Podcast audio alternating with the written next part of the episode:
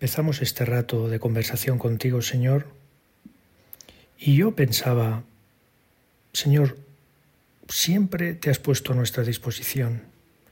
Como decía Benedicto XVI, tú eres el ser para los demás.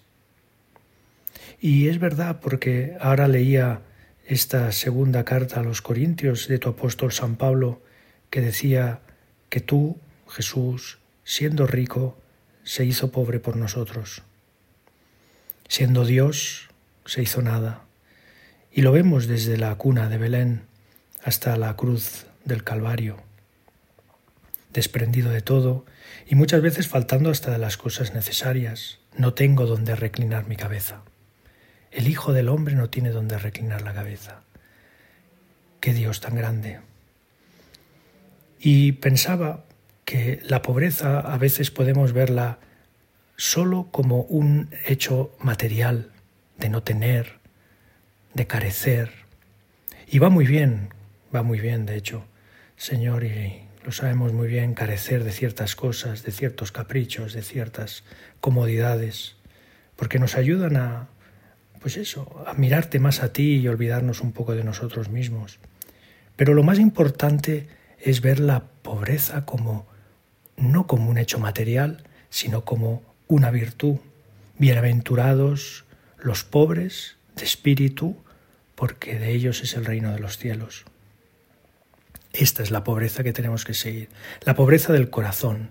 San José María ponía un ejemplo muy gráfico que vivió él mismo y es aquel pobre que acudía a un comedor social y veía cómo llegaba a su sitio, eh, le servían el plato, se iba a la mesa y sacaba con, pues con, una, como ceremonioso una cuchara de, de, pelta, que es un material pobrísimo, ¿no? no tiene ningún valor.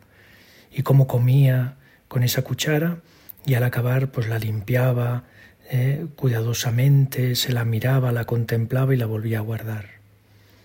Una persona que carecía de cosas materiales, de hecho lo poco que tenía no valía para nada, pero no era pobre de espíritu, estaba aferrado a esa cuchara, ¿no? Y nosotros tenemos que pensar, y te lo digo a ti, Señor, ayúdame a ser pobre, pobre de espíritu, para que cuando venga la escasez, o cuando note la escasez en mi vida, sepa afrontarla con virtud. No es un problema, por tanto, de tener o no tener, sino de vivir o no vivir.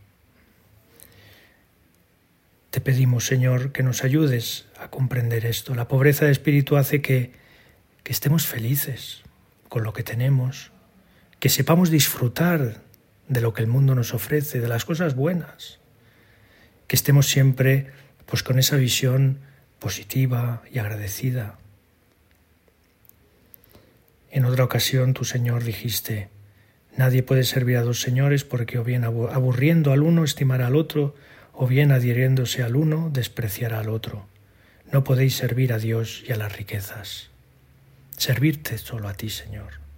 Amarte a ti, Señor, y, y ese debe ser el último objetivo, y para eso tenemos que estar desprendidos, desprendidos de las cosas, utilizarlas sí, disfrutarlas también, pero no apegarnos a ellas, como si fuera un objetivo, como si fuera un fin. El tesoro, Señor, que hemos de tener, eres tú el único tesoro. Un turista americano estuvo en una ciudad del Cairo con el fin de visitar a un famoso sabio y el turista se sorprendió al ver que el sabio vivía en un cuartito muy simple y lleno de libros. Las únicas piezas de mobiliario eran una cama, una mesa y un banco. ¿Dónde están sus muebles? le preguntó el turista. Y el sabio rápidamente preguntó también ¿Y dónde están los tuyos? ¿Los míos?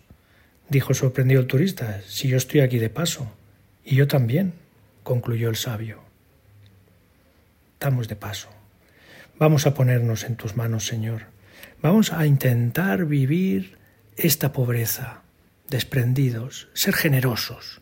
La persona desprendida, la persona que vive esa pobreza de espíritu, es generosa con lo que tiene, generosa con su tiempo, generosa pues con, su, con, sus bienes, generosa con pon lo que quieras, generosidad es lo que lleva a ese desprendimiento.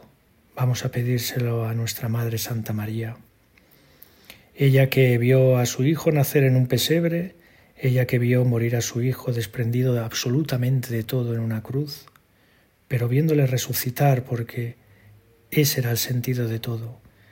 Cristo, tú Jesús, modelo de virtudes, eres para nosotros pues ese, ese tesoro grandioso, el único tesoro, el verdadero tesoro que hemos de conservar en nuestra vida, mirar y remirar, imitar y volver a imitar tantas veces como sea necesario. Vamos a pedir a la Virgen que nos ayude a vivir esa pobreza de espíritu, que es una vida de virtud, que es estar desprendido de las cosas, que es ser generoso con las cosas que tenemos.